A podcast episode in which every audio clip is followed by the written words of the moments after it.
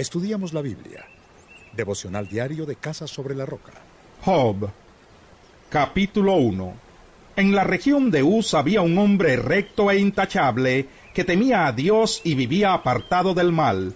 Este hombre se llamaba Job. Tenía siete hijos y tres hijas. Era dueño de siete mil ovejas, tres mil camellos, quinientas yuntas de bueyes y quinientas asnas, y su servidumbre era muy numerosa. Entre todos los habitantes del oriente era el personaje de mayor renombre. Sus hijos acostumbraban turnarse para celebrar banquetes en sus respectivas casas, e invitaban a sus tres hermanas a comer y beber con ellos. Una vez terminado el ciclo de los banquetes, Job se aseguraba de que sus hijos se purificaran. Muy de mañana ofrecía un holocausto por cada uno de ellos, pues pensaba, tal vez mis hijos hayan pecado y maldecido en su corazón a Dios. Para Job esta era una costumbre cotidiana. Llegó el día en que los ángeles debían hacer acto de presencia ante el Señor, y con ellos se presentó también Satanás, y el Señor le preguntó, ¿De dónde vienes? Vengo de rondar la tierra y de recorrerla de un extremo a otro. Le respondió Satanás, ¿te has puesto a pensar en mi siervo Job? volvió a preguntarle el Señor, no hay en la tierra nadie como él, es un hombre recto e intachable, que me honra y vive apartado del mal. Satanás replicó, ¿Y acaso Job te honra sin recibir nada a cambio? ¿Acaso no están bajo tu protección él y su familia y todas sus posesiones? De tal modo has bendecido la obra de sus manos, que sus rebaños y ganados llenan toda la tierra pero extiende la mano y quítale todo lo que posee, a ver si no te maldice en tu propia cara. Muy bien, le contestó el Señor, todas sus posesiones están en tus manos, con la condición de que a él no le pongas la mano encima. Dicho esto, Satanás se retiró de la presencia del Señor. Llegó el día en que los hijos y las hijas de Job celebraban un banquete en casa de su hermano mayor. Entonces un mensajero llegó a decirle a Job, mientras los bueyes araban y los asnos pastaban por allí cerca, nos atacaron los sabianos y se los llevaron. A los criados los mataron a filo de espada. Solo yo pude escapar y ahora vengo a contárselo a usted. No había terminado de hablar este mensajero cuando uno más llegó y dijo, Del cielo cayó un rayo que calcinó a las ovejas y a los criados. Solo yo pude escapar para venir a contárselo. No había terminado de hablar este mensajero cuando otro más llegó y dijo, unos salteadores caldeos vinieron y dividiéndose en tres grupos, se apoderaron de los camellos y se los llevaron. A los criados los mataron a filo de espada. Solo yo pude escapar y ahora vengo a contárselo.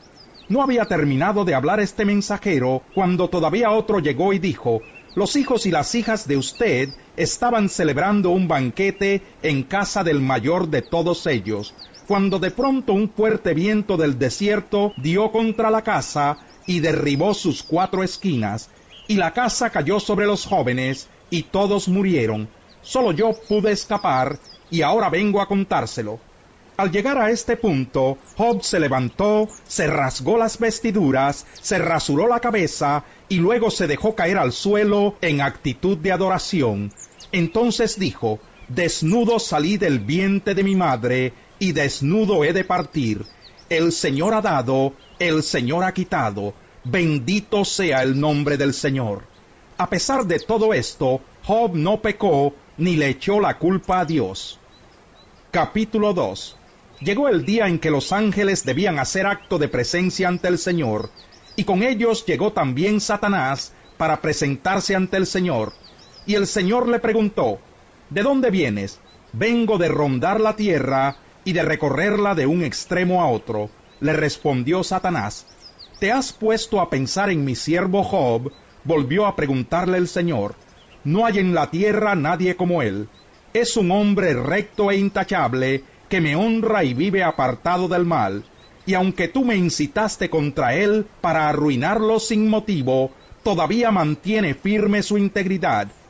Una cosa por la otra, replicó Satanás, con tal de salvar la vida, el hombre da todo lo que tiene, pero extiende la mano y hiérelo, a ver si no te maldice en tu propia cara. Muy bien, dijo el Señor a Satanás, Job está en tus manos. Eso sí, respeta su vida. Dicho esto, Satanás se retiró de la presencia del Señor para afligir a Job con dolorosas llagas desde la planta del pie hasta la coronilla. Y Job, sentado en medio de las cenizas, tomó un pedazo de teja para rascarse constantemente. Su esposa le reprochó, ¿Todavía mantienes firme tu integridad? Maldice a Dios y muérete. Job le respondió, Mujer, hablas como una necia. Si de Dios sabemos recibir lo bueno, ¿no sabremos también recibir lo malo? A pesar de todo esto, Job no pecó ni de palabra. Tres amigos de Job se enteraron de todo el mal que le había sobrevenido, y de común acuerdo salieron de sus respectivos lugares para ir juntos a expresarle a Job sus condolencias y consuelo. Ellos eran Elifaz de Temán, Bildad de Sua y Sofar de Namat.